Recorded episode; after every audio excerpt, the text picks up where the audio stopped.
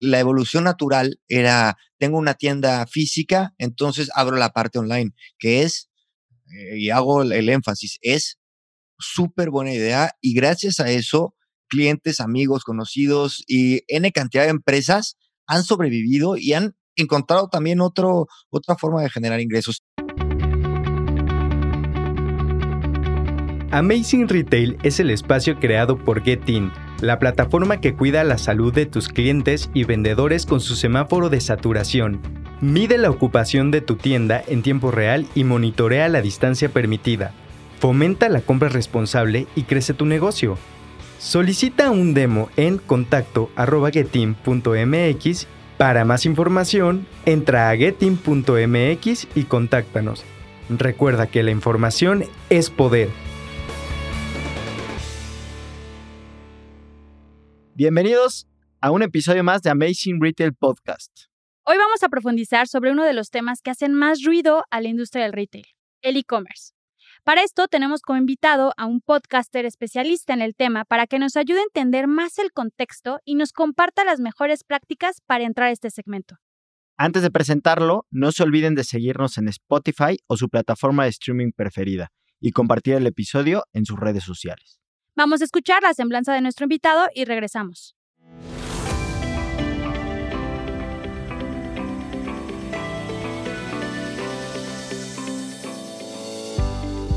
Hoy en Amazing Retail Podcast recibimos a Chris Becerra, quien es experto en el mundo digital con 13 años de experiencia en e-commerce. Fue Digital Manager en MBS, CMO de una cadena de comida Tex-Mex en España, Taco Away, y Product Owner de la app de McDonald's en España. Ha creado y gestionado diversos e-commerce para pymes. Está al frente de la empresa puertaonline.com, una empresa de creación de tiendas en línea. En el episodio de hoy vamos a darle a tres clientes el 30% de descuento en una tienda básica que incluye 5 productos y todo funcionando, la pasarela de pagos, el hosting, el dominio y la optimización del SEO escríbenos en nuestras redes getting-mx para obtenerlo. Bienvenido a Amazing Retail Podcast. Hola Chris, bienvenido a nuestro podcast. Estamos muy contentos de tenerte con nosotros en esta ocasión y para comenzar nos gustaría, bueno, en primer lugar, que te presentes, que nos cuentes quién eres y sobre todo con una primer pregunta. Desde tu punto de vista, ¿cómo ves el panorama de la industria tecnológica aquí en México? Muy bien, pues antes que nada me presento. Soy Cris Potosino, viviendo en Valladolid, España, con 12 años de experiencia o más, ¿eh? creo que ya 13 por ahí, este, de experiencia trabajando siempre en, en el mundo digital. En los últimos años muy metido en temas de e-commerce. He trabajado, estuve de consultor de estrategia digital en McDonald's. Estuve antes como director de marketing de Taco Away. Y siempre la solución, vamos, de, ha sido digital últimamente, los últimos años. Entonces, el panorama en México de, del e-commerce, la verdad es que es, es interesante. Yo trato de seguir muy de cerca lo que sucede en México. Está creciendo, los números son, son igual que eh, algunos números son igual de prometedores, digamos, que en Europa o en Estados Unidos. Hay algunas particularidades curiosas, como por ejemplo el, famosísimo pago en el OXO, que sigue siendo muy importante. La penetración de la tarjeta todavía no, no es tan universal como es en, Europa o Estados Unidos, pero en general la adopción del e-commerce se ha disparado. Por ejemplo, hay, hay, números, este, este dato es de Estados Unidos, pero se refleja muchísimo en Latinoamérica hay datos que, por ejemplo, el 17% de todas las compras en Estados Unidos pasaban por un momento digital. Y ahora ese número subió a casi el 50%. O sea, ya sea que veas el producto, tal. En México, como digo, es, es, similar, los números crecieron muchísimo. Subió el alcance de, de la gente que compra en e-commerce en México un 20%. Pero bueno, con todos los temas demográficos de México, la penetración de la Internet no es tanta. Muchísima e-commerce está en, el área metropolitana. 40% de las compras de e-commerce en México se dan en el área metropolitana, ¿no? Muchos temas curiosos, pero bueno, en general creciendo y flagrante como en, como en el resto del mundo. Cris, y una pregunta, ¿la diferencia entre México y España en términos de uso de e-commerce Evidentemente creo que hay una diferencia empezando porque ellos, ustedes están más avanzados. Platícanos un poco cómo lo ves. Yo creo que es más como el tema del abordar la, eh, la compra. En México el, el, consumidor está un poquito más valiente que en, España porque es verdad como que aquí el, el, presupuesto lo cuidan un poquito más. O sea, el, el mexicano, aunque sí se puede decir que aquí están más avanzados, este, entre comillas, pero el mexicano es mucho más consumista de lo que creemos, ¿eh? Yo creo que es mucho la influencia de, Estados Unidos que está ahí pegadito, pero, pero es, un, es, un, es una sociedad que te puede co comprar juguetes, joyas, cualquier tipo de, de commodity. Y en, en Europa es más básico, son, es más complicado que, que ciertos demográficos como los millennials te compren de una web que no sea Amazon. Todavía está, está reducido. Como les digo, creció, ¿no? Todo post-COVID creció, todo se amplió por suerte, pero es curioso, ¿no? El mexicano es más, más lanzadón. En fin, es complejo, es muy interesante. Oye, y justo acabas de tocar un tema que, que me causa duda y yo creo que a, los que nos escuchan también, el post-COVID, ¿no? Ya mencionabas que, que aumentó, de hecho diste, diste cifras, que aumentó el tema del e-commerce, etcétera. ¿Tú cuál crees que sea la expectativa del e-commerce para este año? Porque pues post-COVID, digo, va a seguir, ¿no? Y todo este año, y aquí en México siguen cerrados las tiendas, los centros comerciales, etcétera, y pues muchas marcas están viviendo el tema del e-commerce. Pero un poquito, ¿cuál es esa expectativa? O sea, llegó para quedarse. Hoy hay gente que está, que hizo su primer compra por internet hace unos meses, que dijo, oye, pues ya me gustó desde pedir el súper, ¿no? ya vi que es cómodo, etcétera. O sea, un poquito, ¿cuál crees tú que sea eso que, que viene para futuro para el e-commerce? Mira, yo creo que la palabra aquí es Shopify. Shopify es una herramienta que le da a la pyme la oportunidad de tener un e-commerce de forma barata, gestionarla de, forma ordenada y de forma sencilla, ¿no? Shopify fue la empresa que en proporción al valor de sus acciones es la empresa que más creció en el mundo. Porque la, la pyme está echándose, pero sin miedo, ¿no? Al e-commerce. Entonces, yo creo que es eh, esta pregunta que me haces, eh, la resumo en una empresa porque es la empresa que le está dando el, el en el clavo a la pyme. Lo que te quiero decir es, la pyme se tiene que volcar, como lo he estado haciendo, pero le falta mucho camino. Se tiene que volcar completamente al e-commerce.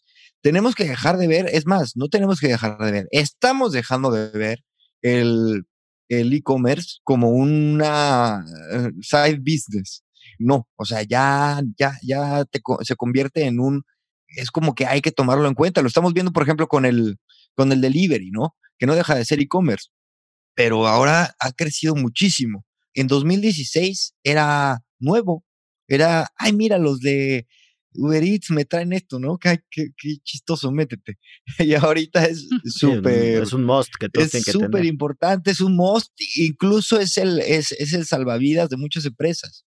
Entonces, para resumir la, respuesta, todo se tiene que subir, las pymes sobre todo, y hay tecnología, las empresas tecnológicas están poniendo las pilas, incluso yo estoy metido en, temas de, de, de, desarrollo de tecnología para brindarle a las pymes herramientas que les permitan gestionar su crecimiento en e-commerce. Cris, y en ese sentido, las pymes que nunca han estado en el tema de e-commerce, ¿cuál sería la primera recomendación que les das para empezar a entrar en ese mundo? Que coincidimos totalmente contigo, tienen que ser ya los dos canales, físicos e e-commerce. Y para ese mercado que nunca ha estado en ese mundo, ¿qué sea la primera recomendación que les darías? Vale. La cosa es que las pymes son de todo, todas colores, tamaños, colores y sabores, ¿no? Entonces es complicado. Lo que creo es que hay como dos, dos tipos de pymes. El que está más cercano a la tecnología y el que, el que no tiene ni idea. A ver, el que está más cercano a la tecnología, por favor, dedícale 10 horas de tu semana a echarte un tutorial para abrir un e-commerce.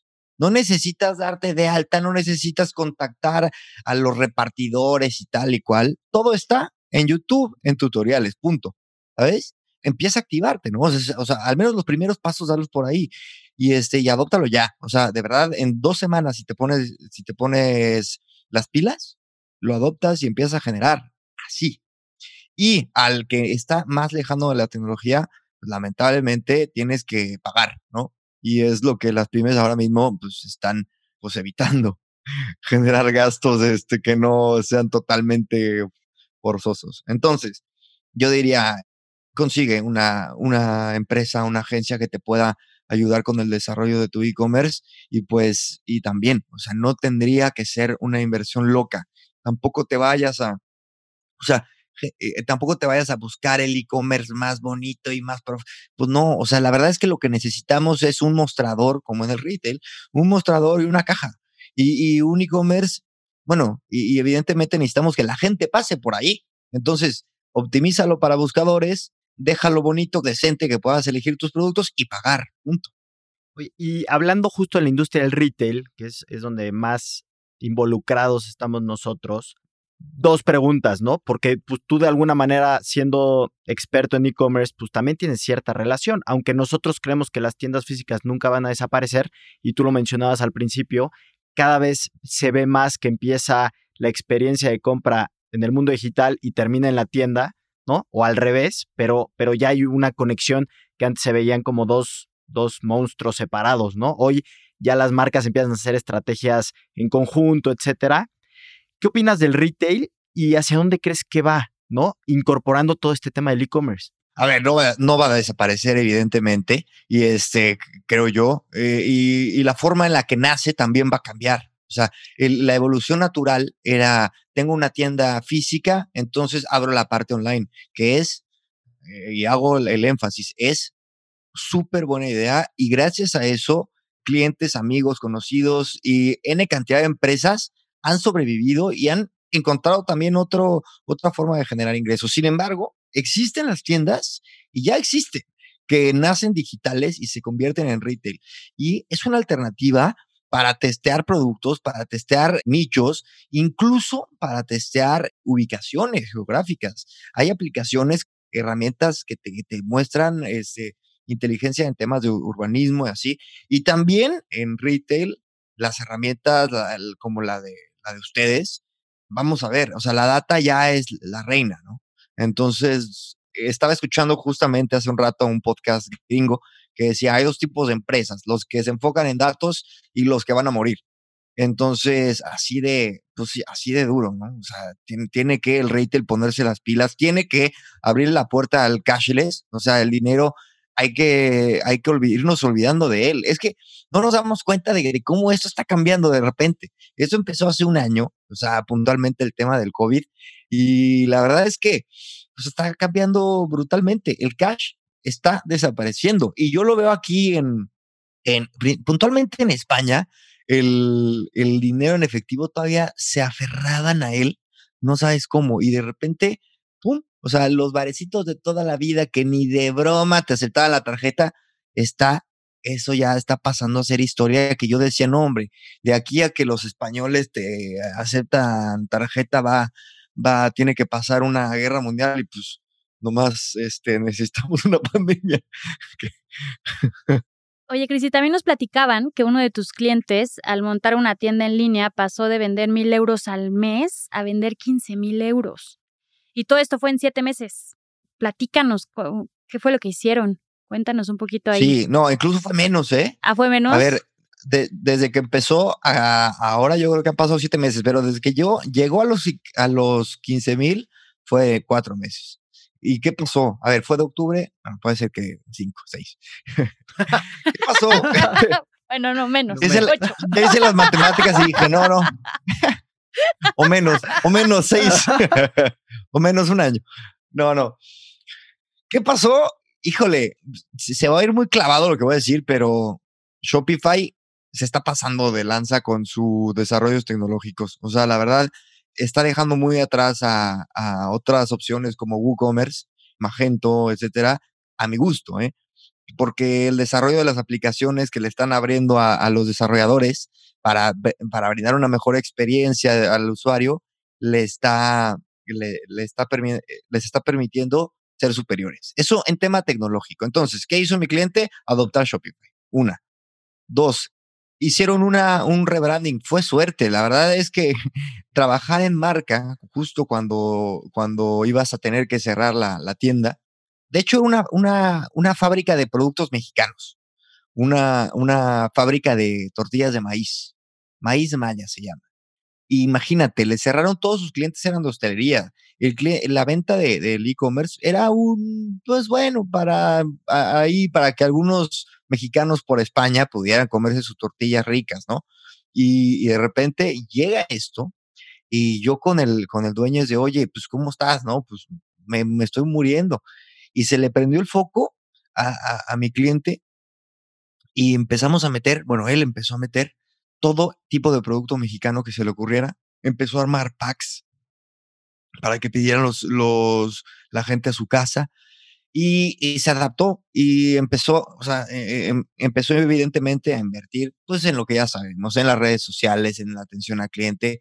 Y ahí estábamos metidísimos y no, o sea, se dispararon, se disparó la facturación, una locura. O sea, me acuerdo que de, de los últimos 5 mil euros, de los, de, del, o sea, para llegar a esos, a esos 15 mil euros, 5 mil euros fueron en tres días. O sea, iba, me acuerdo que iba la, la, así la grafiquita escalando y le dije, oye, se me hace que vamos a llegar a los 12 mil, ¿eh? Y me dijo, no, se me hace que a los 15. Y así fue. Y la verdad es que se mantuvo porque la gente adopta hábitos de consumo, nutres la relación. Algo, una gran ventaja que, que, ustedes saben es este, los datos de los consumidores. Ya que una vez teniendo el correo, pues empiezas una newsletter. Una vez teniendo el teléfono, armas campañas de SMS. Entonces, sabemos que es 70% más barato volverle a hacer una venta al mismo cliente que tener un cliente nuevo. Entonces, eh, nada, una vez que llegó ahí, pues ya hubiera sido una, una pena dejarlo ir. Y pues eso es. Se escucha tan fácil, ¿no? Pero implementar. Lo resumiría así. eh, trabajar en producto y atención al cliente. O sea, se oye muy, muy fácil, pero al final pues, sí tienes que ver los datos. O sea, e, es, irte a los analytics y ver, a ver, ¿qué producto este, se está vendiendo más? ¿Qué producto me deja más margen? ¿Cómo puedo vender más este producto? Y empezarte a hacer preguntas y hacer pruebas. O sea, la famosa prueba AB y este, empezar a permitir que, que te hablen un poquito los datos. Al final, pues los datos mienten, pero pues si no te haces preguntas, nunca vas a tener respuestas. Y, algo que acabas de mencionar, que nosotros en otros episodios también lo, hemos venido platicando, es que enfocar también mucho esfuerzo en el producto, ¿no? Y lo acabas de mencionar, o sea, hay que no dejar que el producto se haga viejo, darle la vuelta, ¿no? O sea, hacer ver al consumidor final que, pues, que le estás dando lo que él quiere ahorita, ¿no? Y no que le estás ofreciendo lo mismo que hace 20 años. Sí, el producto, el, el, empaque, o sea, ahora que comentas eso, mi cliente también a ver, este, eh, cambió el, el, empaque, hizo una caja que le cuesta el doble, pero está más bonita, ¿no?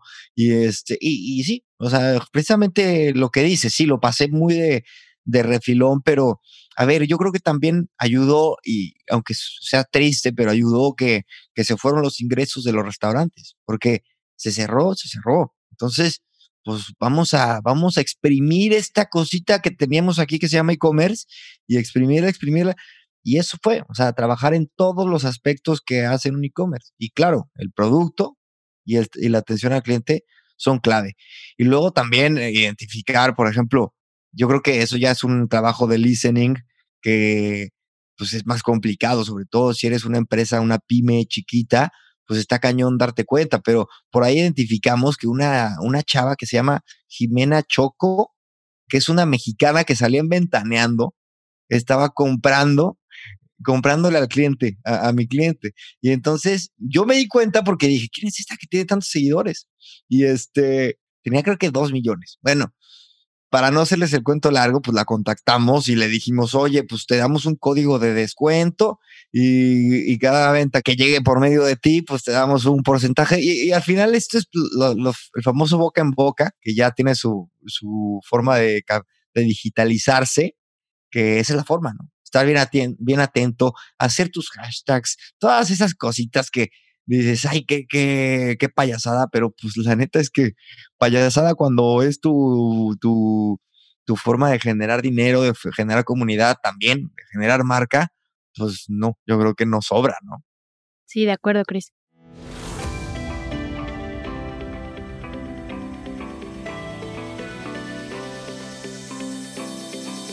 Pues muchas gracias, Chris. Ya nos estamos acercando al final de este capítulo y siempre nos gusta concluir con una recomendación o un consejo sobre el tema del día de hoy. Y pues nos gustaría que nos des tres puntos claves en los que se debe poner atención al implementar un e-commerce. Ok, tres puntos clave. El SEO. El SEO es una cosa que dejamos pasar. A veces nos encanta decir, vamos a ponerle a la tienda un nombre rimbombante.com, ¿no? O hasta punto .shop, ¿no? Si nos ponemos extravagantes. Y no, o sea, hay que ponerle tienda de zapatos.mx, ¿no? Prácticas así, ¿no? Este, lo segundo, a ver, eh, empieza cuanto antes y empieza a testear, no tienes que, no tienes que dejarlo reluciente. El tráfico te va a hablar, el mismo, o sea, y volvemos a los datos, pero el tráfico es como, como la gente que entra a una tienda y, ya, y se le queda viendo mucho un producto, pues bueno, ya, ya viste que este producto está llamando la atención. Ahora, si ya viste que la gente está visitando un producto, pues entonces métele una promoción a ver si se vende. Lo que quiero decir es, empieza, es mejor empezar y luego y ver los datos que esperarte un chorro y cuando te diste cuenta, ya se acabó la pandemia y ya todo el mundo ¿sabes? O sea, y, esa oportunidad, aunque sea un poco cruel, este, pues esa oportunidad se puede fumar. Estamos todavía a tiempo para que sea un momento en el que seguimos siendo, digamos que, primeros en, en el mercado, por así decirlo. Y tercero, yo diría que es, este es un tema que no, no porque me, me resulte clave, pero trabaja en tu pricing. Y yo veo mucha gente que por salir online creen que están reduciendo costos a lo bestia y no. Y también tienen que cuidar no prostituir su producto. Veo muy malas prácticas, vamos, que lo, que lo que diría es, no, no te lo tomes tan a la ligera y no es de que, ah, pues me costó tanto, le sumo el 30%, sino que realmente ponle ahí tu, trabajo, tus, tus gastos, impuestos, todo, todo, todo. O sea, no, no la riegues por, por, por igual salir tan a la carrera como al principio estaba recomendando. Y pues eso.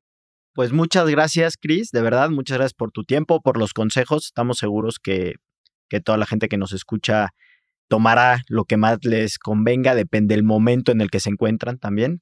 Entonces, pues no nos queda más que agradecerte y nada. Muchas gracias por escuchar el episodio de hoy. Recuerden seguirnos en nuestras redes sociales, arroba getin-mx y en nuestra página de internet getin.mx, donde pueden consultar también todos nuestros episodios y más artículos que les ayuden a mejorar sus tiendas. Los esperamos el siguiente martes en punto de las 6 de la tarde con un nuevo episodio de Amazing Retail Podcast.